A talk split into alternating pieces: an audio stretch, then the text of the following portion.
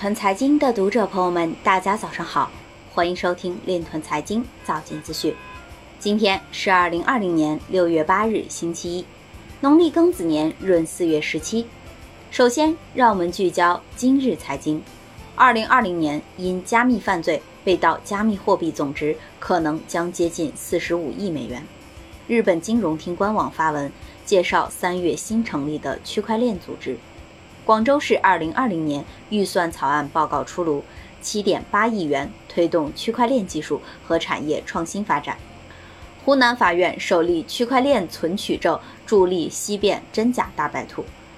Filecoin 组建安全研究小组，对 bug 发现者给予五千美金奖励。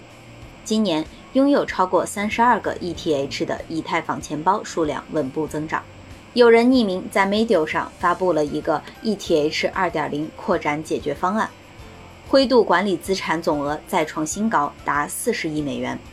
加密货币开发人员表示，区块链有助于解决经济危机，但无法解决当前社会危机。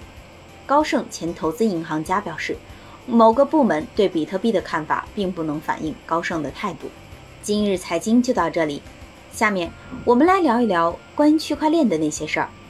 据光明日报六月七日消息，中国通信工业协会区块链专委会副主席委员于佳宁表示，当前区块链人才，尤其是区块链加产业的复合型人才，面临供不应求局面。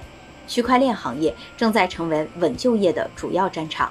目前，大量 IT 从业者希望转型进入区块链领域，但是缺乏专业培训经历。未来，除了高效的人才培养，区块链职业教育培育的作用也日益凸显。以上就是今天链臀财经早间资讯的全部内容，感谢您的关注与支持，祝您生活愉快，我们明天再见。